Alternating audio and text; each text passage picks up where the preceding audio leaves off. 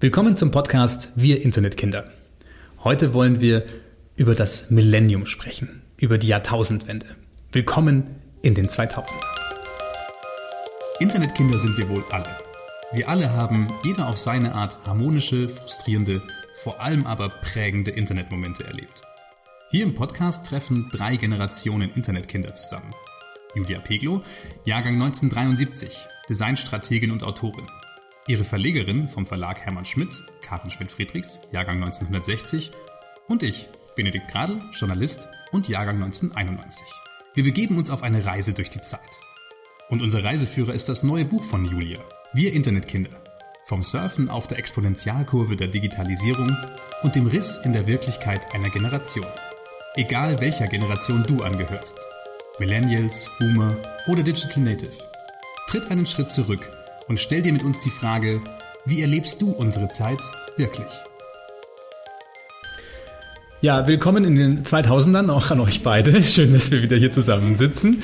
Ähm, Julia, du warst 1999 in London, ähm, kurz danach die Jahrtausendwende. Wie hast du es erlebt? Davor waren ganz viele Ängste, aber auch ganz viele euphorische Gedanken, was äh, ich nenne es mal wieder die Digitalisierung angeht. Also zwei Strömungen. Wie hast du die Jahrtausendwende erlebt?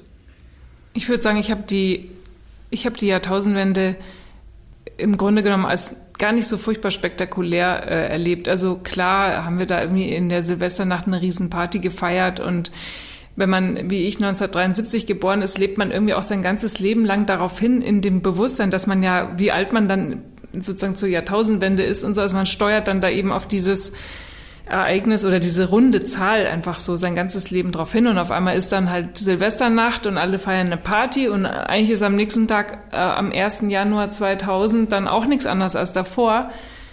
Aber was ich ja in dem Buch letztendlich auch wirklich ähm, aufdecke oder so für mich selber so entblättere, ist ja, dass ich schon im Nachhinein glaube, dass das Millennium wirklich und wahrhaftig eine Zeitenwende war. Also dass das Millennium, dass wirklich in der Millenniumsnacht im Grunde genommen sozusagen das Ende des 20. Jahrhunderts, das eigentlich das Ende der alten Welt war und in, sag ich mal, zum Millennium auch was wirklich Neues begonnen hat. Und das Verrückte ist ja, mm, man fragt sich, warum eigentlich? Ich meine, ist doch eigentlich nur eine Zahl, die der Mensch irgendwie willkürlich in irgendeiner Zeitrechnung, die wir halt hier in der westlichen Welt haben, festgelegt hat. Warum haben eigentlich Zahlen jetzt so eine so eine Art äh, Eigenschaft einer self-fulfilling prophecy. Aber so ist es eben vielleicht, ja. Aber es ist wirklich was Bedeutungsvolles passiert und ich würde auch ähm, denken, dass, sag mal, die Nervosität zum Millennium hin hat sich ja ganz stark auch in diesem Thema des Millennium Bug geäußert. Mhm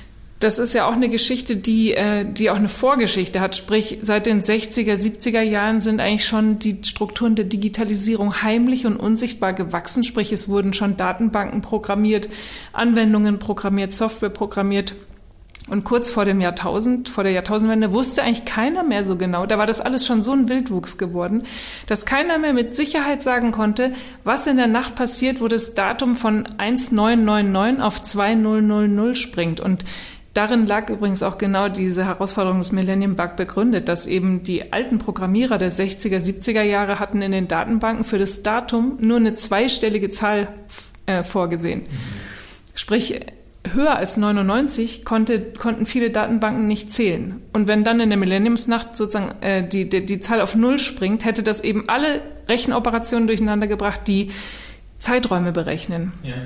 Und davor hatte man Angst und äh, da gab es eben auch alle möglichen wilden äh, Weltuntergangsszenarien. Ja, die Leute äh, haben sich Leute wie am Anfang von Corona gehamstert, weil sie dachten, ja. irgendwie geht es da nicht mehr und die genau. Geldautomaten genau. spucken kein Geld mehr aus und so. Ja. Also man hatte da wirklich ja, Horrorgeschichten. Ne? Horrorgeschichten und dann halt, aber ich, im Grunde genommen ist ja auch alles dann gut gegangen. Also es gab so den einen oder anderen Aussetzer. Ich, ich wollte gerade fragen, ich habe es nicht wirklich bewusst erlebt. Ich war neun. ich war neun. Ist irgendwas passiert? habe ich was verpasst? Nichts passiert, nichts weltbewegendes. Äh, wie gesagt, das, ein Fahrkartenautomat am Ende der Welt hat vielleicht falsch gerechnet oder jemand hat eine Abrechnung von seiner Krankenkasse über die letzten 100 Jahre bekommen äh, und es hat sich kurz erschrocken. Aber ich meine, es wurden auch, muss man sagen, Milliarden investiert. Also jeder, der alle Unternehmen und Organisationen äh, haben kräftig investiert und vorbereitet auf die Millenniumsnacht. Ähm, aber im Grunde genommen, was eigentlich wirklich passiert ist, im Nachhinein, das sind aber eben alles so Dinge, die sind einem nicht klar, wenn man sein Leben lebt, sondern man sieht die immer erst in der Rückschau. Und das ist eben im Nachhinein, denke ich, da hat sich eigentlich die Welt auch wirklich so formiert oder vorbereitet darauf, wie sie heute ist. Sprich, es haben sich einfach diese großen, kristallinen, glasklaren Strukturen ausgebildet, nach denen die Welt heute läuft. Und das, wenn man das mal so ein bisschen durchdenkt, ich fand das Beispiel eigentlich ganz schön. Das ist sozusagen in der Einleitung des London-Kapitel fange ich so an. Also das ist ja sozusagen 1999. Ähm, dass die Welt sich vorbereitet auf den großen Schritt ins neue Jahrtausend, hat man an den Zahlensystemen gut sehen können. Also wenn man sich erinnert, in Deutschland wurde ja schon nach der Wende 1989 ähm, das Postleitzahlsystem äh, mhm. neu aufgesetzt. Fünfstellige Postleitzahlen haben wir gebraucht, um alle Landkreise und ähm, des Landes wieder neu zu sortieren und in eine stimmige Reihenfolge zu bringen. Aber was wirklich passiert ist, war, dass die Post die Gelegenheit genutzt hat, ähm, vom noch händischen Briefsortiersystem auf ein automatisiertes System umzustellen. Und dafür waren die fünfstelligen Postleitzahlen nötig. Sprich, die Welt hat sich einfach in die Startlöcher der Digitalisierung begeben und das sieht man eben an diesen großen Ordnungssystemen. Ein anderes Beispiel, was ich in London selber erlebt habe, ist ein Tag, den die Engländer äh, mit typischer imperialer Manier ähm, The Big Number Change genannt haben, als das die British Telecom alle Telefonnummern äh, in, im britischen Königreich neu aufgesetzt hat, weil ein solch, solcher Bedarf da war. Durch den explodierenden Mobilfunk ähm, gab es einfach nicht mehr genug Telefonnummern und die Mobilnummern waren den Festnetznummern zu ähnlich und so weiter. Da musste man sozusagen auch ein riesiges neues Zahlensystem aufsetzen. Und ähm, genauso ist es ja interessant, dass die größten Merger aller Zeiten sind genau um die Jahrtausendwende rum passiert. Also man hat auch das Gefühl, der globale Markt hat sich in Stellung gebracht für alles, was da jetzt so zu, so zu erwarten war. Und so denke ich halt, das Millennium war gezeichnet von einem grenzenlosen Optimismus. Und genau in dieser Zeit bin ich nach Berlin gekommen. In, in eine Szene und in eine Branche, die sozusagen ganz vorne mit dabei war, jetzt Marken und kommerzielle Geschäftsmodelle im Internet zu entwerfen. Und kann man sich natürlich vorstellen, das war wirklich wie ein riesiger kochender Melting Pot. In Berlin 2000 war die Hölle los, ja. Right time to be there. ja, Karin, wie war, wie war der, dieser Jahrtausendwechsel für dich? Also ich kann, kann Julia da nur beipflichten, dieses auf der einen Seite eine große Party, auf der anderen Seite fand ich es jetzt eben, als du gesprochen hast, wieder ganz interessant. Denn natürlich hast du auch das gemacht, was du auch im Buch tust. Wir sind bei 2000 gestartet und du musstest trotzdem wieder zurück, weil Dinge schon vorher 89 angefangen haben und dann ausgestrahlt haben. Also ich glaube, wir haben das innerlich an diesem zwei, also an dieser Jahrtausendwende festgemacht, weil es vielleicht da dieser Tipping Point war. Vielleicht ist da irgendwie die Wippe so ein Stückchen von Mal gucken, was da kommt. Es ist jetzt wirklich da. Und das, was du in Berlin dann erlebt hast, ich meine, Berlin war genau zu der Zeit dabei, der Hotspot zu werden, der dann auch wurde. Aber es war noch nicht so, dass alle amerikanischen Filmstars dort schon Wohnungen besaßen und sowas.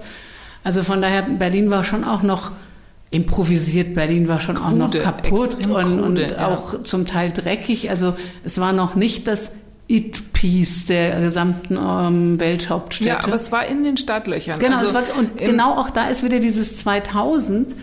Aber das stand da nirgends. Huhu, ich bin jetzt 2000 und jetzt ändert sich die Welt. Berlin wird mega. Aber wir können es im Nachhinein eigentlich nur an 2000 festmachen. Ja, richtig. Das heißt, es gibt nicht diese, also vermutlich ist es nicht wirklich der Jahreswechsel Eben. gewesen. Es gibt oder? nicht den Moment, wo irgendein Highland erschien oder was auch immer, abgesehen davon, dass uns ein irgendwie Heißluftballon entfleucht ist, was in der Nähe des Frankfurter Flughafens, wo ich lebe, ziemlich verboten und ziemlich gefährlich ist. Aber das, also Gott sei Dank nahm die Welt davon auch keine Notiz, weil der irgendwo wahrscheinlich einfach ruhig wieder zu Boden, zu Boden gesegelt ist. Es gab nicht das, den Moment, aber es gibt für uns alle, glaube ich, ein Moment in dieser Zeit, an dem wir es festmachen. Und das finde ich schön, dass du für dich deinen Moment schilderst, weil es irgendwie so in der Luft lag. Es hat was damit zu tun. Aber es gab nicht 9-11 ist ein Jahr später. Ja, genau. Ich, ich, wollte, ja, ich wollte jetzt gerade zurückkommen, weil die ganze Euphorie, die ihr gerade beschreibt, also wie gesagt, ich bin da eher so stiller Teilnehmer und ich kann darüber äh, mitreden, weil ich davon gelesen habe oder weil ich es nur in Kinderschuhen miterlebt habe. Ja, die Jahre darauf folgen viele, viele Krisen. Also 9-11 ist nur eine. Ähm, was hat das mit der Stimmung gemacht?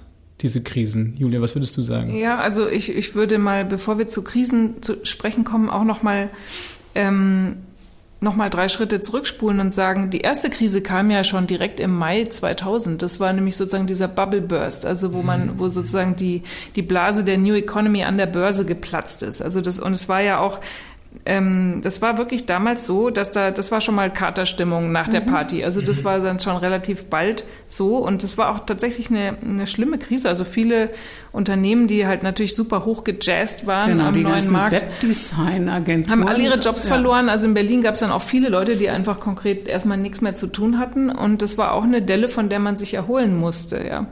Ähm, aber was viel wichtiger ist, was ich hier tatsächlich auch noch mal kurz hervorheben möchte, weil es gibt im Buch wirklich eine Zäsur, ähm, einen Moment, den ich aber sozusagen künstlich kreiert habe. Ähm, und das nenne ich in dem Buch den Digital Switch. Das ist sozusagen der Moment, in dem die Welt gekippt ist, in dem sich die virtuelle Realität im Grunde genommen eigentlich übernommen hat und wichtiger geworden ist als die echte Realität. Und das ist ist ja eigentlich ein Kunstgriff. Also das ist ein Moment, den kreiere ich künstlich und natürlich ist der nicht in dieser Nacht in Berlin passiert, so wie ich das in der Geschichte erzähle. Aber ich glaube halt, dass wir, dass wir das brauchen. Also dieses, dieses Ereignis müssen wir so beschreiben, um uns klarzumachen oder um uns selber die Frage zu beantworten, wann ist das eigentlich passiert, dass die digitale Wirklichkeit im Grunde genommen die Führung übernommen hat und die echte Welt seither nur noch wie so eine Art Spiegelbild oder Abklatsch der, der digitalen Realität hinterherhinkt. Wie so ein Nachhall manchmal. So, genau. Es wäre ja. so ein Nachhalleffekt. Ja, und ich möchte es nochmal an einem Beispiel klar machen, weil das klingt jetzt vielleicht auch so ein bisschen strange, was ich hier erzähle, aber jeder kennt das mittlerweile. Äh, gibt es zum Beispiel, hat man oft so das Gefühl, dass die echte Welt eigentlich nur noch äh, stattfindet, um in der digitalen Welt ein Abbild zu kreieren. Also zum Beispiel kennt man das vielleicht, man ist auf eine Hochzeit eingeladen und äh, die ganze Hochzeitsgesellschaft steht mit einem Ballon auf einer Wiese, wo eine Glückwunschkarte dran ist, aber alle warten, bis die Drohne einsatzklar ist. Also ich habe das wirklich selber erlebt. Man ist dann selber dann denkt man sich auf einmal, wofür, was feiern wir eigentlich heute? Also ja. sind wir hier, um sozusagen eine Hochzeit miteinander zu feiern oder sind wir hier, um Bilder zu kreieren, die dann später gepostet werden können? Und so. Du stehst in den Bergen Schlange um an einer Brücke, wo man so, wo es so aussieht, als wäre man über irgendeinem Canyon und was weiß ich. Und da stehen 30, 40, 50 Leute, um dieses selbe Insta-Foto zu machen. Ja. Machen die eine Wanderung? Sind die irgendwie auf Entspannung oder stehen die Schlange um Wofür? Richtig. Und da möchte ich aber auch wieder den Zusammenhang mit diesem 11. September mhm. herstellen, den du ganz richtig als eine enorme Zäsur in unserer kollektiven Erinnerung beschrieben hast. Ähm, ich kreiere aber diesen Digital Switch als ein Ereignis, was es so nicht gab, aber was wir brauchen, um irgendwo mal auf der Landkarte zu verorten, wann hat eigentlich dieser Realitätswechsel oder diese Spaltung der Realität oder dieses, dass die Welt so gekippt ist, wann war das eigentlich? Wann hat das eigentlich stattgefunden? Und ich verankere das eben in Berlin 2000. Und der 11. September 2001, ähm, an den ich mich auch wirklich gut erinnern kann, weil das war auch ein Tag in Berlin, wo ich im Büro war, vormittags. Auf einmal hat sich im ganzen Haus diese News äh, verbreitet, dass da ein Flugzeug ins World Trade Center reingekracht ist. Das ist wiederum eine echte Kerbe in der Wirklichkeit. Das ist ein Ereignis, das hat einen eindeutigen Auslöser. Das ist mit Fernsehbildern dokumentiert, die wir, die ich damals die ganze Nacht im Dauerloop geschaut habe. Damals hat man das übrigens noch im Fernsehen geguckt, nicht irgendwie etwa im Netz. 2001 war das noch nicht so, dass man diese Bilder vor allem im Netz. Es gab schon erste wackelige Handyaufnahmen, die wurden aber dann sozusagen in den News-Sendern im Fernsehen gezeigt. Das war eine Kerbe in der Wirklichkeit.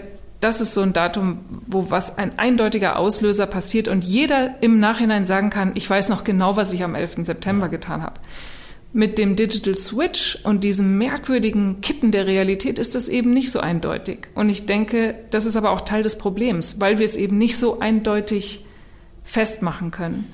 Deswegen ist es eben bis heute so, dass ich das Gefühl habe, dass wir immer noch nicht im Klaren darüber sind, was da eigentlich passiert ist.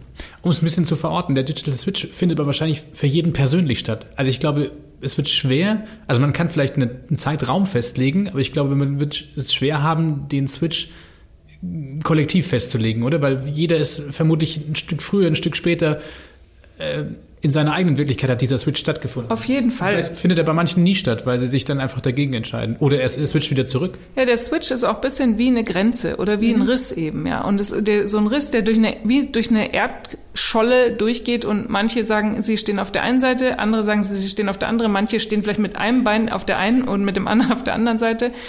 Ähm, aber es ist schon klar, dass es sich irgendwie, es gibt so einen Kristallisationspunkt, wann das passiert sein muss, weil wenn man sich dann auch mal anguckt, wie die, die Folge der, der Gründungen, zum Beispiel der Unternehmensgründungen, dass eigentlich alle relevanten Firmen im Zeitraum, sag ich mal, ab, ich glaube, Facebook ist 2004 gegründet, ab dann ging es einfach Schlag auf Schlag. Und die großen Datenskandale und ich sag mal, diese Strukturen, die uns halt bis heute beschäftigen, ähm, die tatsächlich vielleicht nur noch auf die reine Datenernte ausgelegt sind, das ist auch alles in einem extrem komprimierten Zeitpunkt, Zeitraum von sag mal, ab den 2010er Jahren passiert, ja. Deswegen setze ich eben den Digital Switch ins Jahr 2000, weil ich sage, da ist die Welt, da hat, da ist wirklich eine, im Nachhinein ist da einfach eine Zäsur gewesen und da ist wahrscheinlich die Welt auch schon gekippt, da haben wir es nur noch gar nicht gemerkt. Also der Riss ist vielleicht entstanden, aber wir haben es noch gar nicht richtig gemerkt, dass wir auf der einen oder auf der anderen Scholle stehen. Ja, richtig. Also es ist, wie gesagt, so eine Art fiktives Konstrukt. Also es ist eigentlich so eine bisschen surreal, ein surrealer Moment in diesem Buch, wo ich übrigens im Nachhinein immer noch sehr froh bin, dass ich hatte ein bisschen Angst beim Lektorat, ob Karin das vielleicht so mit drei Fragezeichen markiert, so, hä, was soll das eigentlich? Aber sie ist total mitgegangen. dass dass wir, da verlassen wir eben auch ein bisschen die realitätsnahe Ja, Ebene. Hast, also ich habe das immer in, ähm, in so dieses, jetzt nicht negativ und nicht politisch, aber in diese Frage, was ist wahr? Also du hast in deinem, in dieser Schilderung hast du genau, wenn wir alle etwas feiern, was es aber nicht gibt in einer vernetzten Gesellschaft, die es in Berlin 2000 gab, dann gibt es das.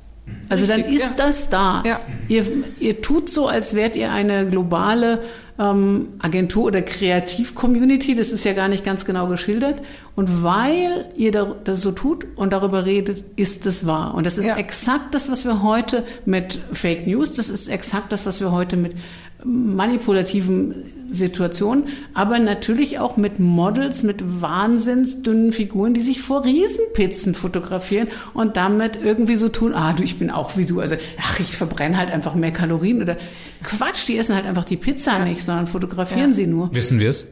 Wissen wir nicht, aber siehst Ja. du, da, da also Ja. das, dieser Moment ist für mich das Bild dafür, dass also diese Urfrage aller Fragen, was ist wahr? Ja, und wie Und- kreieren wir unsere Realität, Genau, und du schaffst eine leben? Wahrheit, indem du ein Narrativ, also auch ein Wort, was es ja 2000 gar nicht gab, also oder es gab es, aber wir haben es nicht benutzt. Und plötzlich gibt es diese Narrative und du erfindest Firmengeschichten, die sind von vorn bis hinten erfunden, klingen aber unheimlich gut. Und jetzt glaubst du das, weil das steht auf einer Website. Ich meine, die, die hat halt irgendjemand geschrieben. Das ist steht irgendwo Ja. im Impressum, wer die geschrieben hat. Aber diese ganze Scheinwirklichkeit, die wir aber für wirklich nehmen, weil wir den ganzen Tag damit beschäftigt sind, die muss ja irgendwo angefangen haben. Und das, dafür steht dein Event als Symbol. Es begann aber auch tatsächlich in der Zeit, also ich weiß, dass ich, ich hatte ein Buch, jetzt, also so nach der Zeit, wo so Boris Becker, bin ich schon drin im Netz, da gab es noch Bücher, wie man mit Yahoo sucht. Und da habe ich ein Buch gekauft, wie man sucht. Und es war auch irgendwie mit so Begriffskombinationen und so. Und dann dachte ich, jetzt muss ich auch was haben, was ich suchen muss. Also sonst hat ja das Suchen keinen Sinn. Und Bertram trank damals gerne Whisky, wie übrigens ganz viele Menschen, so Scotch, irgendwie ganz rauchige. Und dann habe ich nach irgendwelchen abgefahrenen Whisky-Sorten gesucht. Und da begann das, diese Distillen in Schottland hatten es jahrelang schwer, dann war Whisky trinken plötzlich so in. Und die hatten alle die gleiche Geschichte. Also Ja. die, diese Whisky-Destillen haben sich wohl wirklich miteinander überlegt, dem Netz was mit dem Netz, Ja. was es über sie zu erzählen gibt.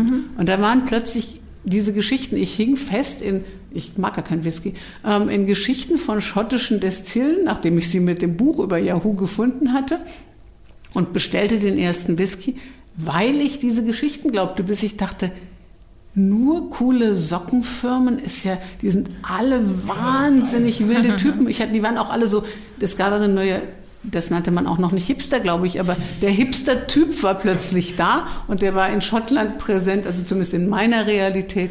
Und ja, das, also deshalb konnte ich das total verstehen mit deinen E-Stars. Das war bei keinem, auch bei den schottischen Destillen, sicher nicht so irgendwie so ein Befehl von oben, jetzt mal alle Geschichten erzählen, aber plötzlich gab es diese andere Realität. Ja. Ja, und das ist eben auch, glaube ich, da ist auch so ein Kristallisationspunkt für das Generationenbuch, weil ja.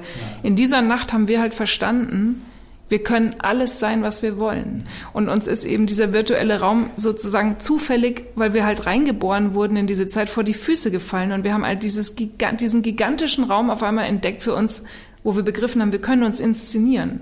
Früher haben wir das halt, haben das halt Kids Blumenkinder ähm, ge ja. gemacht mit Klamotten und, und weiß ich nicht, die im Park sich getroffen haben und das ihren Lifestyle zelebriert haben. Aber ja. wir haben halt damals verstanden, wir können alles sein und wir haben diesen gigantischen Raum, um das zum Ausdruck zu bringen. Wir können unser, unser Ich erfinden. Wir können das skripten. Und ein Thema, was mich einfach unglaublich fasziniert, ist eben tatsächlich eigentlich ein soziologisches Thema, nämlich wie kreieren wir eigentlich Wirklichkeit?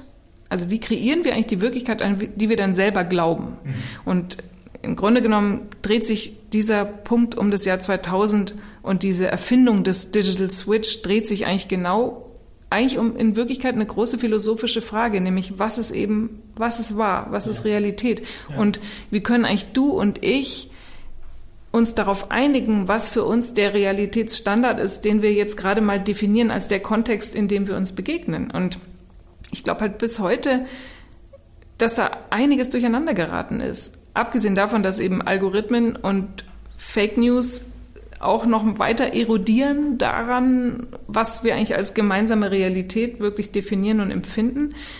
Aber es hat eben damals angefangen. Und das ist deswegen auch so ein, so ein wichtiger Punkt in dem, in dem Buch. Ja, ja und wie wir es eben schon hatten mit dem iPhone, also es sind da nicht die, ähm, die Geräte oder die, die wirklichen IT-technischen ähm, Dinge, sondern das liegt in der Luft. Und als man anfing, sich selbst neu zu erfinden, so wie man vielleicht als ähm, der Pickelbub oder Mädchen in, auf dem Schulhof gar nicht war, sondern sich skriptete, kommt Facebook und macht dafür die Plattform, mhm. so dass du es auch noch deinen Freunden zeigen kannst. Und du, du inszenierst. Keiner weiß, ob du wirklich da bist oder ob das ein altes Foto ist. Keiner weiß, ähm, wer dieses Bild gemacht hat, aber du schaffst dir eine Identity. Ja, richtig. Ja. Ja, das ist das, glaube ich, das Spannende, was du gerade meintest. Irgendwie, wir müssen uns darauf einigen, für uns in diesem kleinen Kontext, was wahr ist, weil es gibt mindestens zwei Welten aktuell, die mit Sicherheit nicht zu 100 Prozent übereinstimmen. Und wir müssen für uns im kleinen Gespräch vielleicht klar machen, was es für uns gerade war.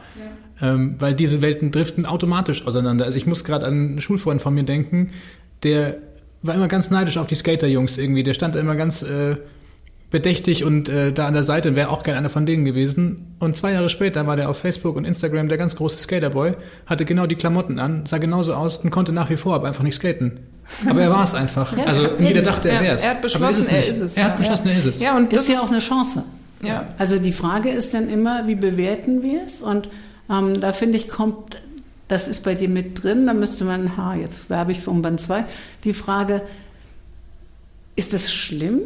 Oder ist es eine Wahnsinnschance? Mhm. Ja. Also wann ist denn etwas, tut der jemandem was Schlimmes? Vielleicht ist es auch ganz toll mhm. für den schüchternen und nicht so sportlichen Schul- oder Kameraden, dass es diese Möglichkeit gibt.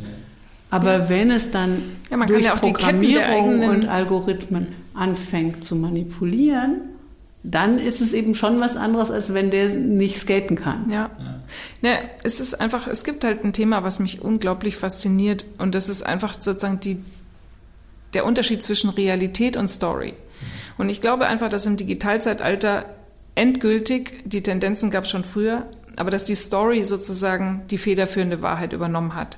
Oder sagen wir mal die Funktion der Self-Fulfilling Prophecy. Und woran man das eigentlich auch ganz schön hm, festmachen kann, ist, hm, die Wende 1989 hatte ja jetzt auch vor nicht allzu langer Zeit sozusagen ein rundes Jubiläum, 30 Jahre. Und was erst in der Berichterstattung jetzt vor kurzem nochmal wirklich deutlich geworden ist, oder was ich auch entdeckt habe, war, es war nicht so, dass die Mauer einfach aufging und alle sind durchmarschiert und haben sich gefreut, nein, es war anders. Die Nachrichten haben schon berichtet, die Mauer sei offen, aber die war noch gar nicht offen. Daraufhin sind tausende Leute in Berlin zur Mauer geströmt und haben den Grenzbeamten erzählt, die Mauer ist doch offen, lasst uns doch durch.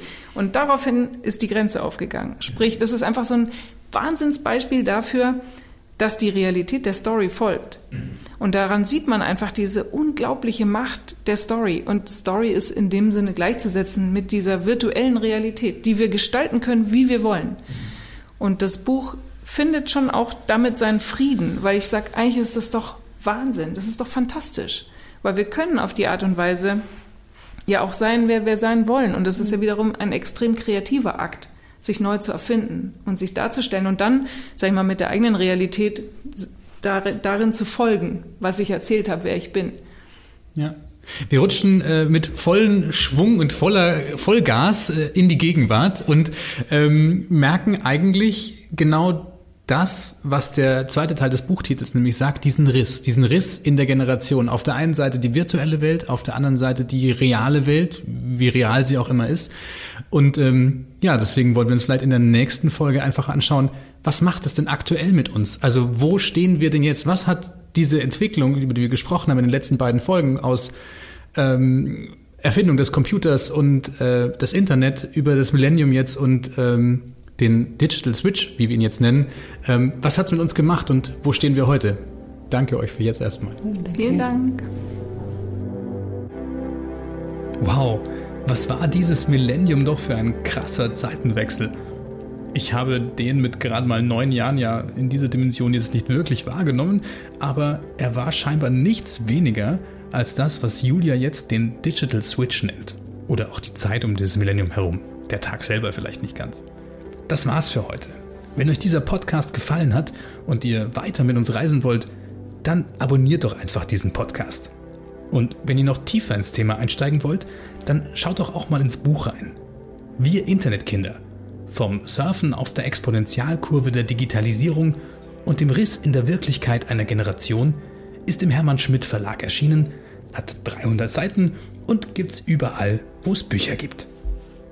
Wir sagen vielen Dank fürs Zuhören und bis zum nächsten Mal.